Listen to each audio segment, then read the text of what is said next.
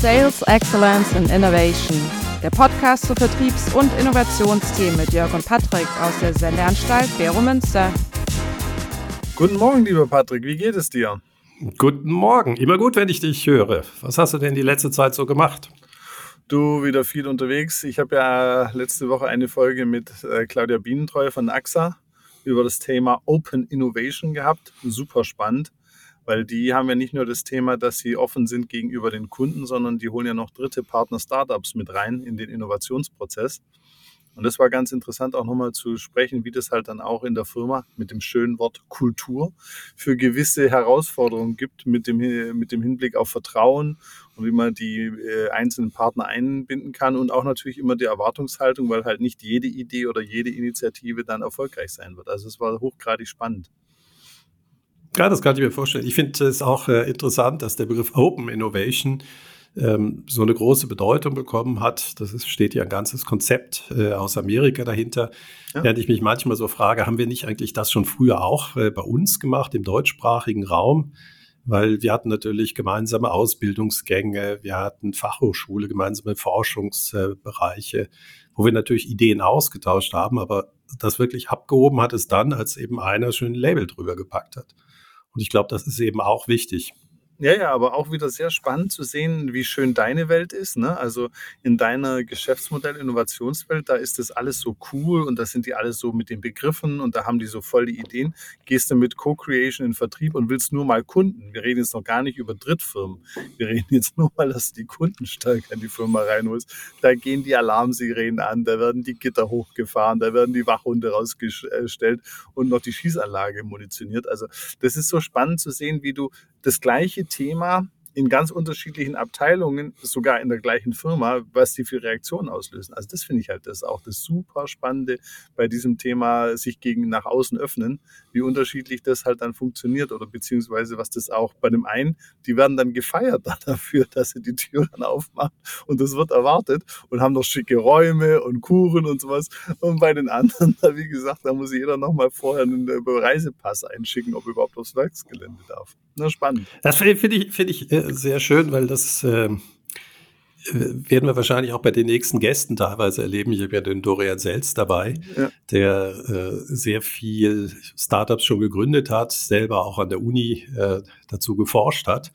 Das bin ich mal gespannt, welches Wording und wie er das alles dann äh, rüberbekommen wird. Auf jeden Fall, ich glaube, wird das sehr, sehr spannend, ähm, eben diese unterschiedlichen Kulturen, die man in einer Firma haben kann.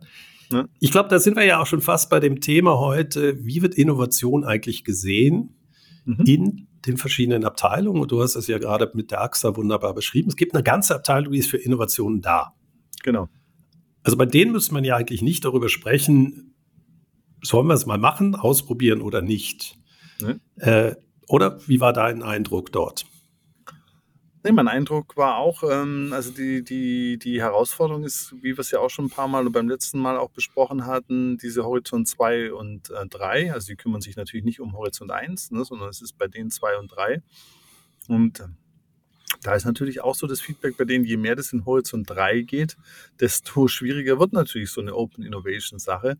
Ähm, also im Horizont 2 geht es noch so, aber je mehr man dann die Frage stellt, braucht es uns eigentlich noch, wird es einfach in Firmen immer wieder, und das hat mir auch schon ein paar Mal angesprochen, eine gewisse Herausforderung. Und ähm, da geht es halt dann auch darum, sich zu überlegen, ähm, wenn ich dann Partner habe oder auch welche Partner ich aussuche, ähm, habe ich dann wirklich auch, sage ich mal, eine Firma, also da ist auch so die Erfahrung gewesen von Claudia, dass sie gesagt hat, nicht jeder Gründer ist halt dann auch so bereit, ähm, mit so einer größeren Versicherung zusammenzuarbeiten. Also die haben zwar den Anführungszeichen Luxus, so eine Abteilung zu haben. Sie sagt aber auch, das schränkt uns dann bei der Auswahl der Startups auch in gewisser Weise wieder ein, weil wir halt auch wieder gewisse Prozesse oder Vorgaben haben, die auch nicht jedes Startup mit einer guten Idee erfüllen kann. Also auch hier gibt es wieder neue Herausforderungen, neue äh, Dinge, die es zu beachten gilt. Also ich fand das sehr, sehr spannend. Sehr schöner Punkt. Ich erinnere mich an Siemens, die haben irgendwie ein Startup gekauft und haben mhm. gedacht, ja, das können wir dann möglichst weit draußen halten, also diese Idee der Ambidextrous Organizations. Aber dann kommt natürlich als erstes die Vergangenheit, die Siemens hat. Ähm, da gab es wahrscheinlich Skandale im Procurement und so weiter. Und da gibt es natürlich nachvollziehbar Prozesse, wie eingekauft wird. Genau. Und das dauert, man will dann billig einkaufen und dieses Startup hat einfach über private Kreditkarten alles über Amazon zum Beispiel gekauft. Mhm. Ja, das ist jetzt nicht entscheidend für den Erfolg vom Startup, aber es sagt einfach unheimlich viel, wie unterschiedlich solche Firmen ticken. Mhm. Ja, und das äh, ist ja eigentlich gar nicht mal unser Thema gewesen, nämlich wie können eigentlich große Firmen mit kleinen zusammenarbeiten? Also wir wollten uns ja eigentlich heute unterhalten, warum es innerhalb von Firmen immer noch so schwierig ist. Und mhm. ja, wir haben jetzt solche Abteilungen wie Horizont 2 äh, angehen. Aber spätestens auf dem Board-Level, und deswegen bin ich gerade dabei, auch Verwaltungsrätinnen äh, zu suchen, mit denen ich über solche Themen diskutieren könnte. Mhm. Irgendwann geht es um die Ressourcenallokation. Und mhm. Ressourcenallokation ist ja immer zwei Dinge. Geld. Mhm. Ich habe immer bei der Swisscom gesagt, Geld ist der kleinere Thema, mhm. sondern Zeit. Mhm. Und Spätestens da tritt ja dann ein Projekt an, was eben Horizont 2 mit Unsicherheit verbunden ist. Man weiß nicht, aber es ist fancy. Tritt dann an mit irgendeinem Projekt, was die Marge um 0,5 Prozent verbessert. Ja. Aber auf dem ganzen Geschäft, was ich heute mache. Mhm. Und dann ist immer die Frage, was gewinnt. Mhm. Und äh, ein Kollege von mir bei einem großen deutschen Telco-Unternehmen, der sagte, ja, wenn ich es schaffe, den Umsatz pro Kunden irgendwie um 5% zu erhöhen durch irgendwelche Optimierungen, habe ich mehr erreicht als mit all dem fancy Innovationszeug. Klar. Und ich mag ihn ja unheimlich, aber das erklärt auch, warum die Firma eben der, an der Börse nur als Cash-Cow gesehen wird und nicht als Wachstumscase. Mhm. Und das ist natürlich jetzt so eine Außensicht. Wenn ich einmal eben nur Cash-Cow bin, dann ist eben genau dieses Horizont 1 Optimierung, ja, das hat den größeren Hebel. Trotzdem ist es ja, um die langfristige Überlebensfrist äh, oder Möglichkeit äh, zu sichern des Unternehmens, ist es ein bisschen frustrierend. Ja, es ist nicht nur frustrierend, sondern ich sehe, das Problem ist halt diese Weissagung. Ne? Also es gibt halt nicht wenige Unternehmen, die können mit der Optimierung einfach lang leben. Es gibt halt ganz viele, die sind jetzt die letzten Jahre richtig auf die, auf, auf, auf die Kliffe, auf die Klippe draufgefahren. Und das Spannende ist ja immer, man weiß ja immer nicht, welches, welche Firma wird es sein oder welche Branche wird jetzt gerade mehr oder weniger erwischt. Und ich sehe das halt äh, so, wenn ich jetzt so die, die mit den Firmen spreche und so, das große Thema, ich komme da immer wieder drauf, ich weiß, ich wiederhole mich, ist halt das Lernen. Du kannst halt einfach, wenn du 20 Jahre nichts gelernt hast, kannst nicht von heute auf morgen dann wieder einen Sprung vorwärts machen. Insofern äh, deine Cash-Cow-Sache ist ja nicht nur die von außen Bewertung. Es ist ja dann auch so der Groove in der Firma. Die Mitarbeiter wollen ja gar nicht mehr lernen. Die Leute, die lernen wollen, die gehen. Das heißt, nach einer gewissen Zeit hast du da ja auch eine Gruppendynamik in solchen Organisationen, ähm, die ja auch das Lernen fast verhindern. Ne? Also das ist ja auch. Also ich bin mir, bin mir, da noch nicht so sicher, ob das jetzt wirklich, äh, also auch es gibt unheimlich viel Horizont 1 Unternehmen, die unheimlich lernfähig sind, aber ihnen ist eben die Frage, was lerne ich? Ja, das meine lerne ich. Also ich mein, lerne ich genau. Six Sigma äh, denken, ja, ja. wo ich das letzte raushole? Und ich meine, wir beide sind ja schon überrascht, wie wenig eigentlich Optimierung innerhalb des bestehenden Geschäftsmodells gemacht wird. Ja. ja also, dass du einfach, ich meine, du musst ja nicht immer alles äh, komplett neu machen. Und da würde ich gerne eben mal heute mich äh, mit dir unterhalten, warum selbst eigentlich Dinge, die einfach nur das Bestehende besser, schneller macht und auch weniger Aufwand nachher für die Mitarbeiter bedeutet, warum das trotzdem nicht gemacht wird. Ja, das ist, beginnt von der Salesplanung heraus, ähm, dass ich mir eben überlege, welche Kundensegmente sind äh, spannend, äh, rufe ich sinnlos ja. Leute an, all solche Themen. Ich meine, das da reden wir ja nicht ja. über Horizont 2 Innovation, sondern einfach, hey, mach doch mal die Sales als Maschine mhm. die eigentlich sehr, die einfach mal als Maschine gesehen wird, die gut funktioniert und dass dann die Mitarbeiterinnen und Mitarbeiter sich auf das konzentrieren können, wo sie, wo sie einmalig sind. Ja, das CRM einführen, gewisse Automatisierung einbauen etc. Warum machen wir das denn nicht nach deiner Meinung? Das hat ja nicht nur mit Lernen zu tun, ja, sondern das wird ja eigentlich in die Logik der heutigen Firma reinpassen. Ja, es ist eine hochkomplexe, äh, hochkomplexe äh, Situation. Wir hatten ja schon in der vorletzten Podcast-Folge mal so ein paar Punkte angesprochen. Ein Gedanke, den ich auch seitdem habe, beziehungsweise was ich gemerkt habe, ist halt, dass vieles, nehmen wir mal das Thema CRM, halt auch mit einem Geschäftsmodell verbunden ist. Also ein Beispiel, ich habe Kunden, die haben jetzt im Marketing, machen die so Webinare oder irgendwelche Events oder irgendwelche sonstigen Aktivitäten. Ne? Die Idee ist natürlich bessere Kundenbeziehungen, ähm, Cross-Selling, auch Neukundengewinnung. Das Problem dahinter ist, dass das ganze Geschäftsmodell der Firma gar nicht in diesen Dienstleistungsbereich reingeht, sondern dass das praktisch nur so Kommunikationsaktionen sind. Und diese Kommunikationsaktionen führen dann dazu, dass da 4000 Leute angeschrieben werden und 20 Leute machen dann mit. Das heißt, wenn da die Geschäftsleitung draufschaut, sagt die sich natürlich, naja, der ganze Dienstleistungsbereich, der hat ja kaum Potenzial. Und wenn man dann hinkommt und sagt, komm, lass uns mal in eine Automatisierung investieren, sagen wir mal 100.000, da guckt einen jeder groß an für 24 Leute. Also was ich auch sehe, ist so betriebswirtschaftsmäßig ist es natürlich so, wenn du gar nicht dein Geschäftsmodell in diese Richtung systematisch weiterentwickelst und auch strategisch dich nicht als Dienstleister heute verstehst, dann wird es natürlich schwierig, mit den bestehenden Ergebnissen, die du so im Vertrieb und Marketing hast, da ein Business Case zu rechnen, wo sich eine größere Investition, und das sind ja heute meistens IT-Investitionen, die größer sind, dann auch rechnen. Also da habe ich jetzt auch gemerkt, dass, dass es für viele dann Riesenausgaben sind, also Investitionen, und die einfach dann sehen, ja, bisher beim Event sind ja 24 Leute einmal im Jahr, was soll denn das bringen? Ich finde den Punkt extrem schön, weil das ist so typisch äh, auf natürlich logisch für gewisse Marketing- und äh, Vertriebsexperten. Man springt auf ein neues Modethema, macht eben Webinare und so weiter. Aber vergisst eben, dass es ja nicht einfach nur ein Kanal ist, sondern man muss ja auch irgendwie genau. den, ein Follow-up machen. Also die, genau. mir wären 24, äh, die wirklich Interesse haben und ich kann nachher mit jedem ein Millionenprojekt abschließen. Äh, ist das ja herrlich, wenn ich, wenn ich so ein, so ein Funnel hätte. Aber es beginnt eben damit, man hat die Technik, zum Beispiel eben, ich meine, wir sind ja auch nicht riesig und haben hier ein ganzes Studio von äh, Riverside oder Zencast oder was auch immer. Das heißt also, die technische Möglichkeit ist relativ schnell da. Ja.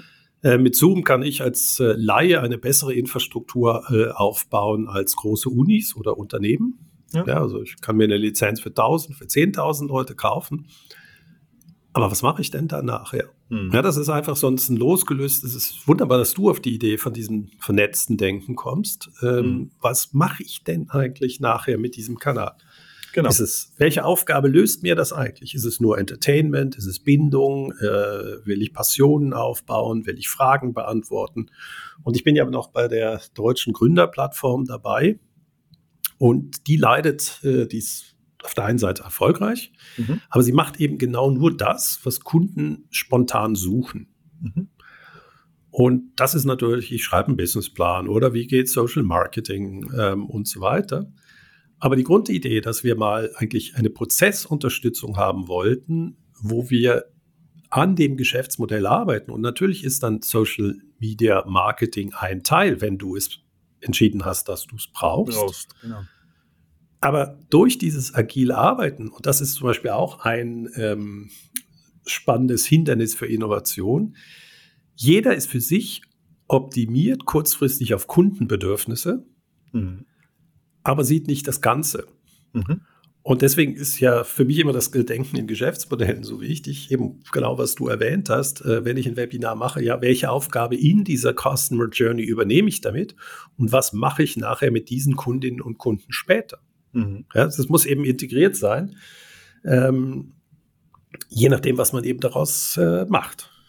Ja, aber es ist auch noch die, es sind zwei Perspektiven. Zum einen ist es halt das, wenn ich es halt bisher, sage ich mal, mit Excel und Outlook mache, dann habe ich wahnsinnig viel Arbeit und sage, ich mache einfach ein Webinar im Monat und wenn ich eben eine Automatisierungssoftware hätte, hätte ich ja auf einmal die Möglichkeit, vielleicht das jede Woche anzubieten. Also erstmal das Verständnis fehlt ja. Und das Zweite, was ich einfach sehe, und du hast zwei Sachen angesprochen. Einmal ist es extern, alles gefühlt wird es immer irrer eine Krise, ein Problem nagt das nächstes. Und das zweite ist diese agile Arbeitsweise und alle sind gestresst und kurz vorm Burnout.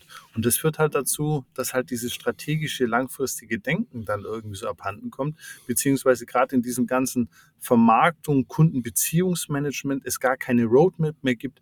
Wo sind wir heute und wo will ich denn in drei Jahren sein? Und das ist also ja zum Beispiel? Ich finde den Punkt extrem wichtig, weil ich habe mir, also ich bin, es ist nicht so, dass wir immer nur hier uns so unterhalten. Äh, man doch, bereitet doch, sich doch, auch ein wenig, doch, doch, doch. man bereitet sich ein wenig vor. Und gestern Nacht fiel mir noch der Begriff, da merkt man mal wieder, ich kann nie aufhören zu denken. Ähm, ich habe trotzdem geschlafen. Ähm, hm. du hast das, was du beschrieben hast, habe ich einen Begriff oder einen Titel für gefunden und das ist das Überlastungsparadox. Genau. Ähm, man Schönes ist immer Wort. beschäftigt, man ist immer beschäftigt und hat nie Zeit, sich eigentlich damit zu beschäftigen, warum man eigentlich überlastet ist. Genau. Ja, und müsste ja eigentlich mal 10 Prozent seiner Zeit, die man ja eigentlich nicht hat, damit beschäftigen, wie man die 90 Prozent, die man ja sowieso schon fast nicht abarbeiten kann, effektiver oder effi erstmal effizienter oder sich mal überlegt, warum mache ich überhaupt das? Genau. Und dieses Überlastungsparadox sehe ich auf jeder Ebene. Und das mhm. ist natürlich auch sehr stark äh, mit Börsen getrieben und Unternehmen. Die müssen immer irgendwelche Sales Targets und so weiter erreichen. Und diese Roadmap braucht ja erstmal Zeit. Innovation ist nicht Produktivität oder ist nicht produktiv direkt am Anfang, sondern ich habe einen Investitionszyklus. Und genau. es ist eben nicht Geld, du sprichst deine 100.000 an, sondern es ist Zeit, mir mhm. zu überlegen, wie sind denn oder was mache ich denn mit dem Geld? Welche Prozesse muss ich ändern? Wie muss ich auf mein Geschäftsmodell eingehen? Und wie nehme ich da meine Organisation mit? Und mhm. jeder ist ja ausgelastet.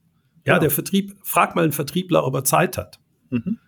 Ja, weil wenn er Zeit hätte, dann setzt er sich ins Auto und sagt, hey, fahr beim Kunden und hat ein Gespräch geführt. Mhm. Ja, dass man dann natürlich mal fragen kann, warum bist du überhaupt ins Auto äh, dich gesetzt? Hättest nicht anders äh, die äh, Frage den Kunden machen können. Aber du kannst einfach irgendwelche KPIs äh, runterrattern, ähm, anstatt zu fragen, ja, wie kann ich denn nächstes Jahr meine KPIs komplett schlagen?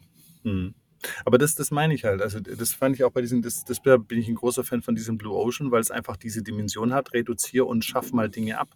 Und das natürlich, wenn man jetzt auch wieder AI, ChatGPT, Midjourney, wie das ganze Zeug da heißt, und auch so die Digitalisierung, die immer mehr Energie raubt oder Ideen, das geht mir ja auch so, ne? Und dir ja auch. Wir muss jetzt wieder ausprobieren, für was kann man AI nutzen. Ich habe mehrere Softwareoptionen, die ich zurzeit wieder teste. Und das kostet mich alles Zeit. Und da muss ich immer wieder auch mit meinem Team sagen, wir hatten jetzt gerade gestern wieder eine große Diskussion, habe ich wieder Sachen weggestrichen im SEO-Bereich, die wir nicht mehr machen, weil die einfach zu aufwendig sind. Weil ich sage einfach, mehr Zeit haben wir nicht. Wir können nicht immer nur mehr Zeit in alles investieren. Wir müssen auch mal konsequent sagen und sagen, okay, das gibt es jetzt nicht mehr. Und ja, wir nehmen dann auch die Nachteile da in Kauf, vor dem Hintergrund, dass die Firma weiterkommt und auch äh, in Zukunft da ein gutes Standing hat. Aber das ist natürlich, das sind wieder diese Einflussfaktoren, die wir gesagt haben. Da muss natürlich die Sachen auch verstehen und einfach dir auch klar sein als Unternehmer oder als Verantwortlicher. Es gibt halt keinen Weg, außer jeden Tag einen kleinen Schritt besser zu werden. Es diese Sprünge zu sagen, ich lasse das alles und dann in drei Jahren mache ich einen großen Sprung, das geht halt meistens, äh, in, gibt einen tiefen Taucher irgendwo im Freibad, aber das sieht meistens nicht gut aus. Ne? Ja, du sprichst es an. Eben, wir haben ja eine sehr starke, in etablierten Unternehmen, eine sehr starke Kultur von Six Sigma. Also diese ja. Idee, dass man sechs Standardabweichungen äh, keine Fehler macht. Ja, das heißt, genau. der Prozess ist brutal optimiert. Ja. Aber jedes Mal, wenn ich was Neues mache, fange ich ja wieder als, neu, als Lehrling an. Ja. Und dann bin ich nicht bei einem Sigma, sondern hm, dann mache ich nur Fehler. Genau. Und irgendwann wird man dann eben wieder Meister und das braucht immer Zeit. Und wer hat diese Zeit? Ja, also eben spannend. Ich habe ja so ein, ähm, mein Geschäftsmodell ist ja, dass ich mir bewusst auch freie Zeit schaufel. Ähm, mit, äh, mit ChatGPT experimentiere ich schon länger. Ich habe schon ganze Folien damit äh, gemacht. Aber mehr so als Joke. Also wie verkauft also würde äh, Trump Elektroautos äh, verkaufen? Ähm, grandios, geht heute leider nicht mehr. Weil ich kann natürlich oh. Trump hat natürlich eine Tonalität, die ist so speziell und wenn man darauf natürlich AI trainiert, dann kann die AI eine Rede von Trump halten, egal mit zu welchem Thema. Das habe ich zum Beispiel mhm. mal gemacht. Phänomenal. Aber das ist natürlich mehr ein Joke. Also mhm. ich bin nicht produktiver dadurch mitgeworden, sondern ich konnte Leute unterhalten, was genau. klar auch mein Job ist, wenn ich Weiterbildung mache. Und jetzt habe ich das immer mehr verwende ich das, damit ich produktiver werde. Mhm. Aber nicht, dass ich dann mehr mache, sondern dass ich mehr andere Zeit habe. Mhm. Ja, also äh, ich stehe dazu, ich werde bald einen Vortrag halten, wo der komplette Text äh, der Teaser von ChatGPT geschrieben wurde. Mhm. Und das Geniale daran ist, ich habe natürlich die Prompt so geschrieben, dass exakt das inhaltlich rauskam, aber nicht das Wording. Und dann habe ich den Text, fand ich ein bisschen zu schwafelnd, äh, habe gesagt, kürzt den Text. Und dann kam eine Überschrift raus, wo ich einfach sagen muss, grandios. Es geht um Nachhaltigkeit, wie das in Geschäftsmodelle wirkt. Und für mich, ihr kennt mich ja hier schon, ich frage ja immer, warum machen wir was? Welche Jobs mhm. stehen dahinter? Und ChatGPT hat aus diesem einen wunderbaren Titel gemacht und das heißt das Warum-Prinzip. Ja, und das ist vielleicht auch der, die Überleitung wieder hier zurück. wir müssen uns Zeit nehmen, in der Innovation zu fragen, warum machen wir diese Aktivität? Mhm. Ja, und nicht über die, das Wie diskutieren, mhm. sondern das Warum. Und gibt es dort andere und bessere Möglichkeiten? Mhm. Und natürlich, wie du richtig sagst, das heißt nicht alles zu machen, sondern bewusst zu entscheiden, was ich nicht mehr mache in der Zukunft, um mir eben Zeit frei zu spielen. Aber ja, es aber geht eben genau um diese Warum-Frage. Ja, aber auch sich klar sein, also ich nehme jetzt immer mal wieder auch äh, äh den, den, Studiengang, den ich ja da auch äh, führe. Äh, als ich da vor sechs Jahren angefangen habe, da habe ich äh, auf der grünen Wiese angefangen. Ne? Und da habe ich mir immer klar gesagt, jedes Jahr, das ist wie Marvel, ja, die, die, die ihre einzelnen Zyklen haben. Jedes, alle zwei Jahre gibt es eine neue Phase, wo was Neues kommt. Und es ist einfach, du musst immer einen Schritt weiter, einen Schritt weiter, einen Schritt größer, einen Schritt besser. Und äh, das mache ich jetzt seit sechs, sieben Jahren. Und das hat sich auch gezeigt, dass das der einzige Weg vorwärts ist. Und ich glaube halt auch, und ich glaube, ich, ich bin der tiefen Überzeugung, dass, ähm, dass wenn du innovativ sein willst, und man, das ist natürlich, wie du schon sagst, manche Firmen sagen ja auch, gut, wir, wollen nicht innovativ sein wir sind zu groß, es ist zu mühsam, es geht auch vielleicht auch nicht mehr. Ähm, manche, Roll, äh, manche Firmen sind mit einer MeToo-Strategie auch besser aufgehoben. Aber wenn du das willst und wenn das auch so dein Anspruch ist, dann ist es halt auch das Schöne, dass du dir ja immer sagen kannst, es ist eigentlich eh fast egal, was ich mache. Wichtig ist, dass ich immer jeden Tag einen kleinen Schritt vorwärts mache. Und wenn ich da offen und, und bin und lerne, dann kommt der Erfolg. Und da bin ich wirklich aus der eigenen unternehmerischen Erfahrung tief von überzeugt. Und natürlich ist es halt das Blöde, dass gerade in den letzten 20, 30 Jahren viele Unternehmen sich haben leisten können, einfach nur im Six Sigma zu optimieren, weil sich halt auch da draußen nicht viel verändert hat. Aber das kommt jetzt und das kommt ja zum Glück immer mehr. Ich hatte jetzt auch die Woche wieder ein Gespräch. Wir werden ja auch, unser Podcast wird gehört und anscheinend wird eine kleine Aussage von meiner, von meiner Seite für ein internes Training genutzt. Da freue ich mich sehr drüber. Hat er auch gefragt, ob das okay ist. Ich habe halt geschrieben, hoffentlich, wenn ich die, die, die Firma besuche, dass die mich dann nicht mit Blei übergießen ne? oder irgendwie auspeitschen oder über den Hof jagen. Also ich habe dann auch darum gebeten, also gnädig mit mir umzugehen. Wobei ich, ich bin ja auch nicht gnädig mit denen. Insofern ist das dann schon auch okay. Nein, also, du bist wir, fair. Du bist extrem äh, fair manchmal, mit dieser Firma. Manchmal, wie soll ich sagen, habe ich auch Spaß daran. Aber das habe ich aber auch geschrieben. Du, es geht halt jeden Tag einen kleinen Schritt äh, besser zu, zu sein und, äh, und da weiterzumachen. Und wenn man das halt gar nicht mehr macht und wenn man das gar nicht mehr als Anspruch hat, dann ist halt relativ schnell äh, Musik zu Ende.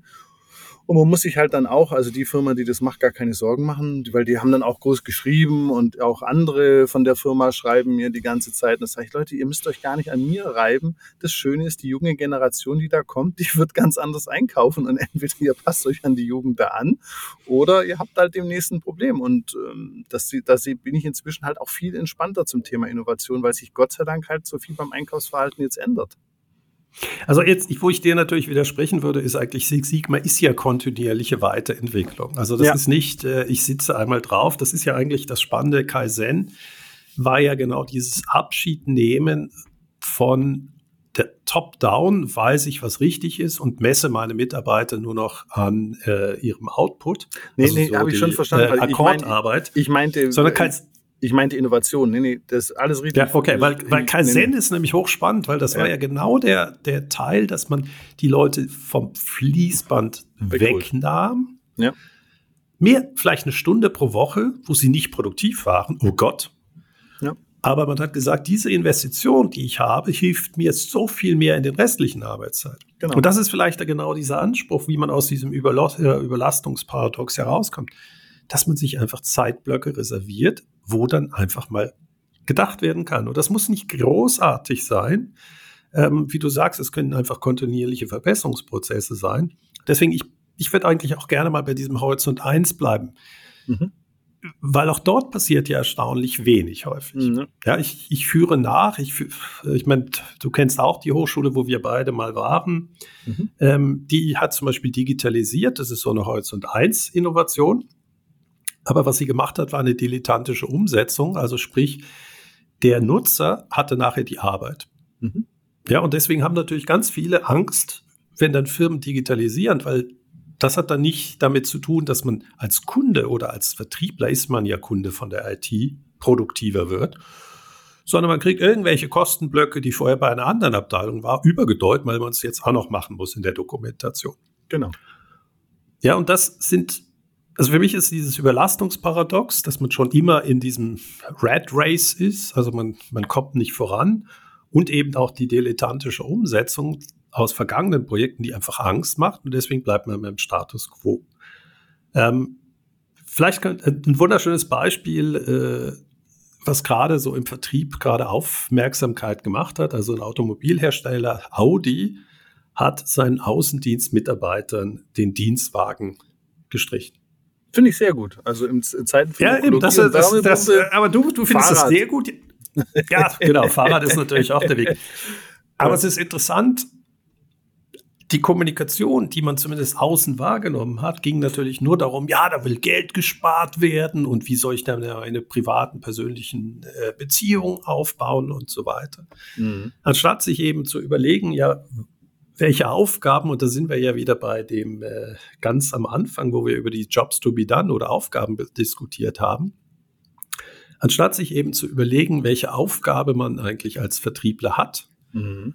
und welches Mittel man dann optimal dafür verwendet, um diese Aufgabe zu lösen, wird einfach nur über das Produkt Dienstwagen diskutiert. Mhm. Ja, weil zum Beispiel Berechtigte sagen natürlich die äh, Außendienstler, ja, ich muss doch mit einem tollen Auto vorfahren, damit ich dann auch zeigen kann und Begeisterung für das Auto weg. Ja, das ist vollkommen legitim. Wir hatten da ja darüber gesprochen, digitale Produkte als Erfahrungsprodukte, also sprich, man muss sie ausprobieren.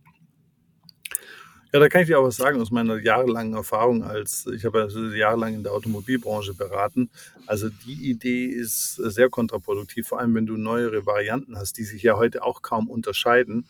Ist es ja so, dass du die dann auf der Straße siehst und ähm, das ist also, ich gehe mal davon aus, es gibt mehrere Außendienstmitarbeiter bei Audi. Also der Move, also erklärt sich mir nicht und was ist das Argument dahinter oder warum würde man sowas als Firma machen wollen? Also man ist, erstmal trifft es ja den Stolz der Mitarbeiter, die Motivation der Mitarbeiter und nach außen in der Customer Journey, also Cars on the Street, also Autos auf der Straße ist super wichtig gerade wenn sich die Modelle halt so wenig mehr unterscheiden. Also ich kenne jetzt mich bei Audi nicht so gut aus, aber ich sag mal so zwischen Q5 und A93 sehen die ja alle mehr oder weniger gleich aus. Also da, da verstehe ich jetzt nicht, warum man da sagt, hey, ich will davon weniger auf der Straße sehen. Nein, das ist eben, genau. Aber du merkst, das ist so die selektive Wahrnehmung. Äh, man, man denkt eben, Außendienst braucht Dienstwagen.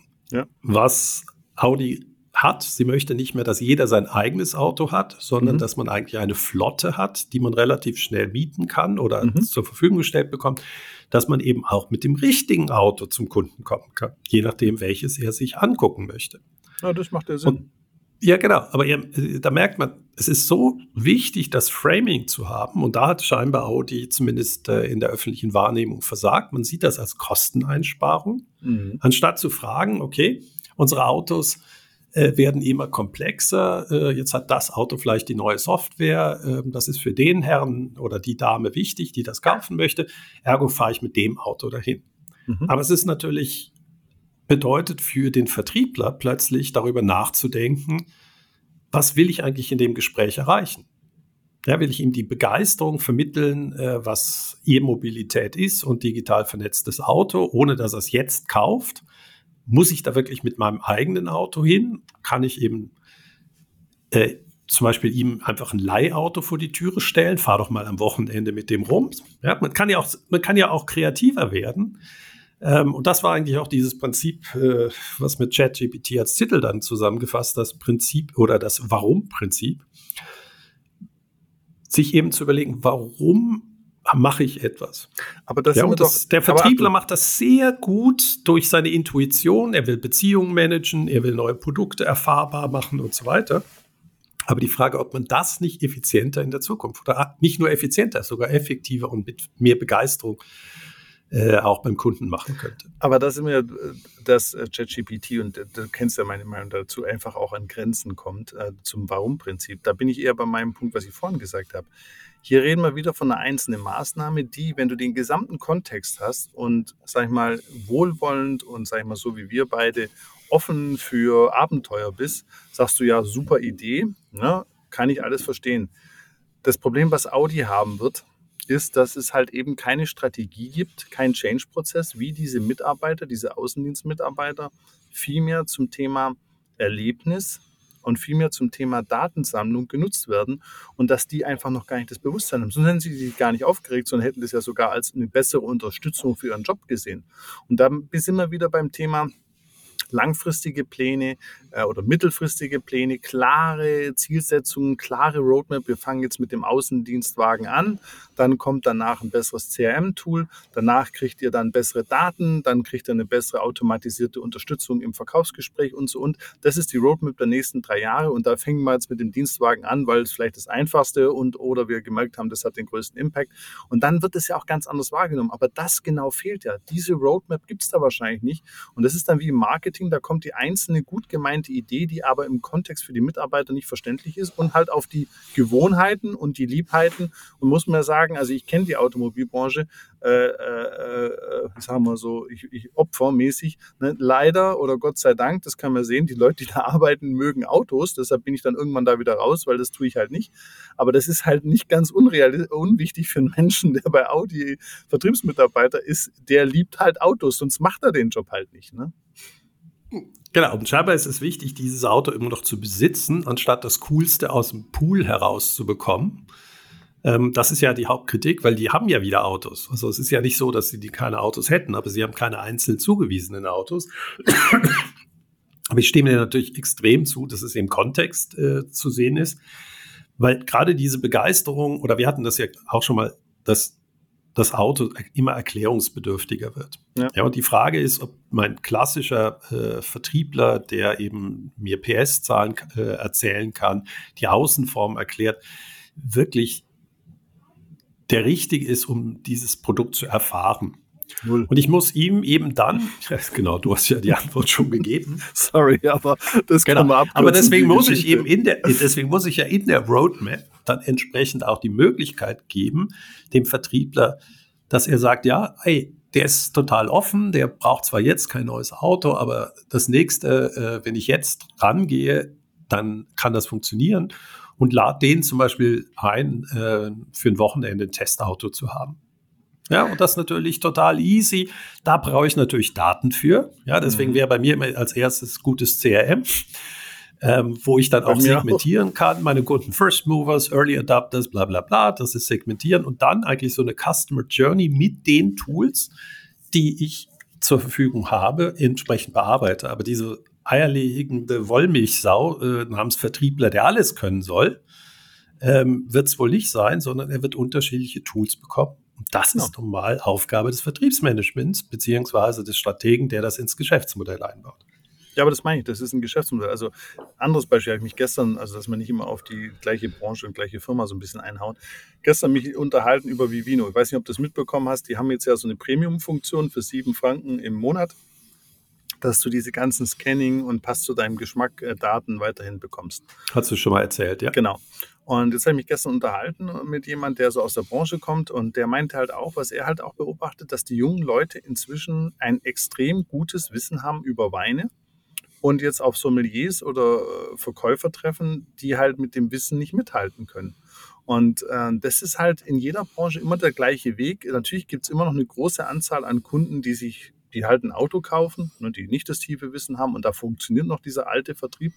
Aber die Gruppe der Leute, die sich langfristig besser informieren oder halt dann kurzfristig innerhalb von einer Woche die Informationen rausschaffen, die nimmt halt zu. Und da kannst dann halt nicht mehr einfach als Verkäufer da stehen und sagen, Heidi da, ich fahre da mit dem Wagen hin und mach mal Hallo. Ich, ich war ja letztens auch wieder in, in, in der Garage und der Verkäufer hat es nicht mal versucht, mir was zu verkaufen. Äh, das, das, und das sind auch immer so junge Leute, ähm, wo ich dann immer auch so dastehe, die haben gar keine Chance. Also da muss schon jemand reinkommen in, in das Geschäft, der sich das Thema Auto oder Wein, der sich da noch nie drum gekümmert hat. Also die Zeiten sind vorbei. Was mich halt nur so fasziniert ist, ich müsste das, ich muss das doch selber als Verkäufer spüren. Also du erinnerst dich an meinen berühmten Staubsauger, ja, den ich genau. mal vor Monaten gekauft habe. Ich wusste alles, wusste aber nicht eben, weil die Firma Miele sehr schlecht war, die unterschiedlichen Pakete äh, zu beschreiben. Und da bin ich ja an diesen extrem jungen Verkäufer geraten, äh, der Lehrling. Und das war ein Match in Heaven, weil der wusste genauso viel von diesem, weil ich meine, ich brauche einen halben halt vielleicht zwei Stunden beschäftige ich mich damit, dann weiß ich, okay, das passt. Ja. Aber welche Variante? Und er mit seiner gerade neu in diesen Markt, Markt eingestiegen, ähm, hatte genau die gleichen Fragen und hat dann aber auch mit genau mit mir die äh, mit einer unglaublichen Freude versucht, das zu lösen, eben zwischen diesen Paketen diesen Unterschied rauszufinden. Die Profiverkäufer, die Älteren, die wären wahrscheinlich genervt gewesen, aber er sagte, das war auch für ihn eine Lernreise. Und wir haben das dann online hätte ich nie gewusst, was ich genau bekommen hätte. Und er, ich glaube, zehn Minuten, zack, hat er mir den teuerste Version verkauft, äh, aber weil er auch akzeptiert hat, dass ich vorinformiert war. Mhm. Ja, und wollte mir nicht irgendwie diese Aktion da hinten verkaufen, wo sie die meiste Marge drauf haben, sondern ich wusste ja, was ich wollte, aber noch nicht exakt diese, äh, diesen Bereich. Mhm. Äh, spannendes Thema, eben, das, jetzt sind wir eigentlich wieder ein bisschen weg von, warum machen wir Innovationen nicht? Aber Audi, bleiben wir dabei, es gab wirklich zwei wunderbare Artikel im Spiegel über das Thema. Und es wurde immer argumentiert mit den etablierten alten Kunden. Mhm. Ja, das ist ja genau dieses Thema Early Majority oder diese ganze Customer ähm, Reifegrad, dass wir eben nicht nur etablierte Kunden von heute haben, die das System mögen. Mhm. Ja, wie hat ein Audi äh, anonym das im Spiegel gesagt? Ja, wie soll ich denn jetzt einen Abschluss auf dem Bierdickel noch hinbekommen, wie ich das früher immer gemacht habe? Ja, da merkt mhm. man einfach, der, der ist hin, äh, dann gab es eine Unterschrift und dann war das in Ordnung, war compliance-mäßig zwar auch nie akzeptabel, aber so, so ging mhm. es. Und der denkt natürlich nur ins seine typischen Kunden sind Geschäftsführer von deutschen äh, Mittelständlern, die einfach ein Statussymbol kaufen und dann kaufen sie das nächste und das nächste. Und das ist natürlich etabliert. Aber damit komme ich ja natürlich nicht in diesen neuen Markt Null. der vernetzten Autos hinein. Ja, und das ist eben diese Schwierigkeit, dass ich so unterschiedliche Kundensegmente habe. Und ich, ich am Anfang dachte ich, wir gehen ganz woanders raus und wir merken jetzt wieder, dass genau diese Vernetz, also nicht Vernetzung, sondern auch dieses vernetzte Denken, wenn ich was mache, wie passt das in das Gesamtmodell so wichtig ist. Und heute habe ich hauptsächlich Silo-Denken. Mhm. Ja, ich muss Social Media machen, aber welchen Sinn das macht, wie ich nachher einen abhole, der sich dort meldet, ähm, das wird überhaupt nicht äh, entsprechend gemacht. Und ich glaube, es sind neben diesem Überlastungsparadox äh, Erfahrung mit dilettantischer Umsetzung aus der Vergangenheit, wo man eben nie was Positives, sondern immer das Negative der Innovation gesehen hat, ist das eben ein wichtiger Punkt. Wo baue ich das Ganze denn rein, dass der Kundennutzen steigt? Mhm. Ja, Und es gibt nicht den Kundennutzen, sondern es ist eben doch individueller, als man denkt. Ja, es wird auch vor allem immer individueller. Und das ist ja zum Beispiel auch bei mir beim Thema CRM, wo ich sehr drunter leide. Ne? Kommst halt irgendwo rein, sagen dir alle, oh, CRM, ja, wir hatten da eins, ich habe da in der früheren Firma mit einem gearbeitet, alles übel, übel, übel das ist halt auch, da, da wurden natürlich auch die, die Wiese wirklich äh, nicht einmal abgebrannt, sondern die wurde über Jahrzehnte immer wieder abgefackelt und das bleibt natürlich auch bei den Menschen. Ne? Und ähm, das sind halt dann auch so Erfahrungen, die extrem äh, tief sitzen. Aber das grundsätzliche Problem ist da und da bin ich jetzt auch nicht so der Experte, aber da sind wir halt wieder auch so in diesem Bereich Leadership und Führung, ne? ähm, wo natürlich auch wieder das Thema Lernen, Vorwärtskommen spielt gar nicht so ein Thema, sondern pünktlich sein, viele PowerPoints malen, die Aufgaben sauber abarbeiten, alles on time einreichen, fünfmal drüber gehen, dass da auch nirgendwo ein Kommafehler ist. Also wenn ich immer sehe, gerade dieses, was da immer noch an PowerPoint-Karaoke da draußen passiert, da bin ich ein großer Freund von Amazon, wo es gar kein PowerPoint mehr gibt für interne Meetings. Ne? Aber ich sitze immer noch beim Kunden, die da PowerPoints malen, denke ich mir, wir haben das Jahr 2023, hört doch damit auf. Aber das ist halt alles dieses Zeichen so von nicht lernen, nicht vorwärts und dann, und das hast du ja auch so schön gesagt, dieses Verlernen ist ja gar nicht nur das Fachliche, sondern auch den Schmerz der Vergangenen. Also auch so offen sein zu sagen, sagen, gut, ich habe vielleicht jetzt fünf in meiner, ich bin jetzt 45 oder 50, habe in meiner Karriere fünf CRM-Systeme erlebt, die waren alle schlimm, aber vielleicht wird das nächste Mal besser. Und diese Euphorie, die kriegst, kriegst halt nicht mehr, sondern da heißt halt, ich habe das jetzt fünfmal mitgemacht, CRM nie wieder only over my dead body und, und dann wird es natürlich schwierig in einer, in einer älteren Gesellschaft, wo halt der größte Anteil der Arbeitnehmer halt einfach auch sehr viel negative Erfahrungen gemacht haben mit Overpromising im Bereich Digitalisierung. Das ist dann auch so, ne?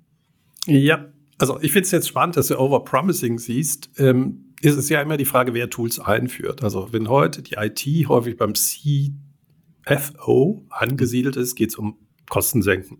Ja. anstatt zu fragen, wie kann ich Nutzen generieren aus dem Ganzen. Und äh, ja, kennt man Miele-Beispiel äh, mit der Waschmaschine und dem Sensor, wo äh, Miele äh, sechsmal einen Sensor austauscht äh, und die immer versucht, mir zu verrechnen, bis sie auf die Idee kommen, dass der Sensor das Problem ist und nicht äh, die Nutzer dieser Maschine. Jetzt habe ich in der einen Maschine, hatte ich ja irgendwann mal erzählt, äh, den neuen Sensor drin. Für den Techniker unterscheidet er sich durch das rote Kabel.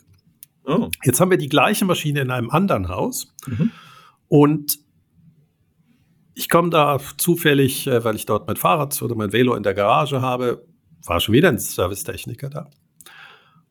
Und er so, ja, der Schwungsensor ist kaputt. Ich so, hm, und Sie ersetzen es jetzt hoffentlich mit dem roten Kabel. Der guckte mich mit großen Augen an. Ja, woher wissen Sie denn das? Ich sagte, ja, das ist ein Standardproblem. Das muss Miele ja wohl, sind Sie nicht geschult worden, dass Sie bitte alle diese Teile austauschen, wenn Sie wegen einer anderen Sache gerufen werden. Nö, das haben wir noch nicht bei uns erlebt.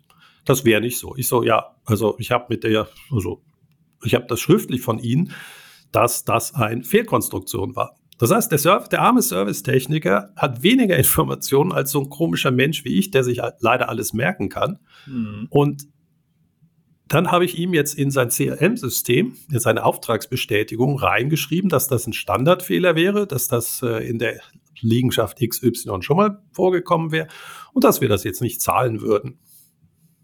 Hm. Ich bin mal gespannt, wie das weitergeht, äh, weil ich gar nicht der Auftraggeber war, obwohl ich äh, die sozusagen Eigentümer äh, vertrete, weil natürlich der Verkäufer der Maschine, das ist wiederum ein, also die haben ja einen mehrstufigen Vertrieb, der den Auftrag gegeben hat, weil er es ja nicht selber kann und so weiter. Ja, das heißt, die haben ein hochstrukturiertes CRM, aber also wo sie Adressen drin haben, aber können Felder mit so Freitexten überhaupt nicht analysieren. Ja, das heißt, die machen null mit den Daten. Und wir reden ja immer nur über Vertrieb. Wir müssen über Kundenservice eben auch, weil ihr, ja, ja. ihr kennt ja meine furchtbare Liebe für den After-Sales-Begriff. Das ist ja der Grund, warum ich die Waschmaschine kaufe, dass sie funktioniert. Nee, bin ich bei dir. Noch und viel. die Daten wären da und da wird spannend. Da haben wir ja dann nachher noch äh, ein, zwei äh, externe Gäste, die sich genau mit dem Thema beschäftigen. Wie kann ich eigentlich in diesen CRM-Systemen, die ja alle transaktionsorientiert gut sind, wann Auftrag, wie viele Stunden, also richtig so CFO-orientiert gemacht wurden, wie kann ich dann eigentlich aber auch strukturiert solche Fehler finden, ohne dass es dann eben Thema von dem einzelnen Servicetechniker ist, sondern dass man einfach ja, alle Freifelder äh, analysiert und plötzlich poppt aus, warum ah. habe ich das zehnmal das denn in dieser kurzen Zeit gehabt? Patrick, das geht ja. viel besser. Ich habe äh, so eine schöne Geschichte vorgestern auf LinkedIn, schreibt mich äh, eine Person an. Ja, Herr Staudacher, ich habe ja gesehen, Sie sind so im CRM-Bereich unterwegs. Wir nutzen Bexio, eine super CRM-Software. Also Bexio hat mit CRM. Bexio, ja, genau. Ich wollte jetzt auch, das ist eine Finanzsoftware. Ja, so geht schon mal los. Ja. Und haben Sie eine Möglichkeit, dass man Gespräche aufzeichnen kann und dass die dann gleich transkribiert werden? Also die Idee ist, du hast so ein Kundengespräch, nehmen wir mal an, es geht eine Viertelstunde, eine halbe Stunde. Das Ding wird dann aufgenommen, abgetippt und du speicherst den gesamten Text in dein CRM-System.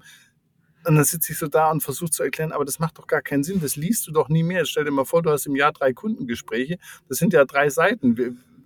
Wieso willst du die alle nochmal lesen? Also, und wenn du dich ein Jahr ja, später. Ja, aber das ist also der Use Case, der Use Case werden wir, also äh, da wird es äh, um Squireo gehen, das ist genau der Punkt. Ähm, nicht das Gespräch transkribieren, das braucht man nicht. Aber zum Beispiel, wenn man, ähm, wenn jetzt die Miele-Leute einfach alle ihre Tickets, die sie als Service auch im Freitext schreiben. Da muss nicht irgendein Mensch äh, die analysieren, sondern ich kann die mit entsprechender Software analysieren und sagen, hey, das ist immer das gleiche Problem.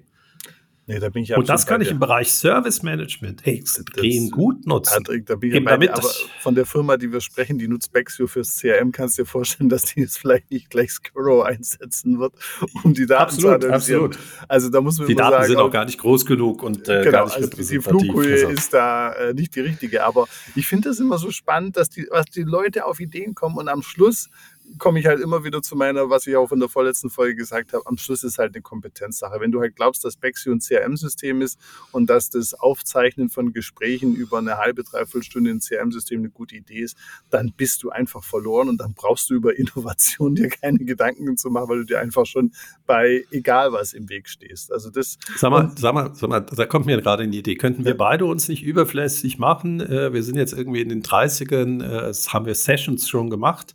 Mhm. Die liegt alles als Sprache vor. Transkribieren ist ja heute wirklich kein Thema mehr. Das tut es auch. Riverside tut es. Ja, deswegen mache ich das gerade. ähm, das könnten wir dann vielleicht, Riverside ist nicht vielleicht der, das Beste, um das im Deutschen zu machen, aber das kriegen wir dann auch noch hin. Dann haben wir ja genug gesprochen ähm, und dann können wir ja ChatGPT bitten, sie sollen mal einen Dialog zwischen uns schreiben, um äh, dann, wenn wir mal in die Ferien wollen und nicht verfügbar sind, könnten sie dann einfach über die Vergangenheit irgendwelche Themen raussuchen. Also wir könnten uns auch überflüssig machen. Das Schweizer Fernsehen denkt wirklich gerade darüber nach, ähm, eine komplette Fernsehserie durch ChatGPT schreiben zu lassen. Ja, ähm, ja wie gesagt, ich, ich habe kleine Dinge ja schon gemacht damit, aber ich überlege mir gerade, ob dann nicht genau das, was wir schon immer als langweilig empfunden haben, weil eben auf ein gewisses Kundensegment ausgerichtet, ob nicht einfach dann mehr von dem rauskommt. Dann Sugar, wie wir ihn ja alle erlebt haben, wird da nicht rauskommen. Das sei denn, ich trainiere mit Sugar, das ChatGPT. Aber wir wissen es nicht. Es bleibt auf jeden Fall sehr spannend und wie gesagt, also für mich so dieses, Innovationsthema. Also man muss ja da auch nicht den Stab. Es gibt ja auch schon innovative und tolle Sachen, aber irgendwie, es ist halt irgendwo am Schluss, am Ende des Tages, ich sitze dann auch immer da mit den Menschen gegenüber, ich weiß nicht, wie dir es geht, ich, ich rede halt immer weniger. Ich höre denen immer zu und früher hätte ich dann auch noch was geantwortet und hätte mich da gekämpft und so. Aber ich merke so auch im, im zunehmenden Alter, ich höre einfach zu und sage, ja, die Welt ist verloren, bloß nichts verändern, machen wir weiter wie bisher. Ähm, man, ich glaube auch, bei, also ich erlebe das bei mir, wenn man halt auch älter wird, man gibt halt auch innerlich so ein bisschen auf die Kämpfe. Zumindest ich bin feige und ich stehe dazu. Aber es ist. Nein, das ist bei mir natürlich also äh, komplett anders. ich ähm, weiß. Ich, ich glaube immer noch, dass wir uns verändern werden, weil ich glaube auch daran, dass Veränderung eben kein linearer Prozess ist, sondern ähm, das ist es. Man kann es am besten eben mit einem Gummiband vergleichen wenn man einen Stein auf den äh, Boden legt und ein äh, Seil oder ein Gummiband daran befestigt, dann kann man relativ lange ziehen, da bewegt sich gar nichts und irgendwann äh, ist das System eben mit so viel Energie geladen, dass es diese ähm, Widerstandskräfte überkommt und dann fliegt einem eigentlich die Veränderung äh, entgegen. Veränderung ist nie linear, sondern es ist immer äh, ein dynamischer Prozess. Jahre hat man geglaubt, es passiert nichts und dann macht es Peng und es ist geändert. Und das ist ähm, jetzt das ähm, Schöne, was da kommt. Also abschließend von meiner Seite, ich sehe das ja in all unseren Studien zum Einkaufsverhalten. Wir machen ja auch für unsere Kunden viele Befragungen und du siehst einfach, da kommt eine Riesenlawine. Die Lawine hat noch wenig Kaufkraft und das sind jetzt weniger als die, die da das Ältere machen. Aber das ist nur eine Frage der Zeit und wenn du da nicht dabei bist, dann äh, bist halt weg. Und das Spannende ist halt daran, dass du diese Veränderungen nicht mehr so sprunghaft machen kannst. Vielleicht hat es, ich, vielleicht aus meiner Sicht, ich bin vielleicht auch zu jung, vielleicht ging es ja früher auch, dass man so alle zehn Jahre sich nur verändern musste. Aber heute ist die Dynamik so groß, dass du wirklich kontinuierlich dich verändern musst. Und äh, da sehe ich, das wird spannend, die nächsten fünf bis zehn Jahre für viele Firmen zu sein, wie sie dann diese, diesen Rückschritt oder diesen, diese, dieses, die, diesen Abstand aufholen wollen in der kurzen Zeit. Also es wird super, super spannende Zeiten auf uns zukommen. Da bin ich felsenfest von überzeugt.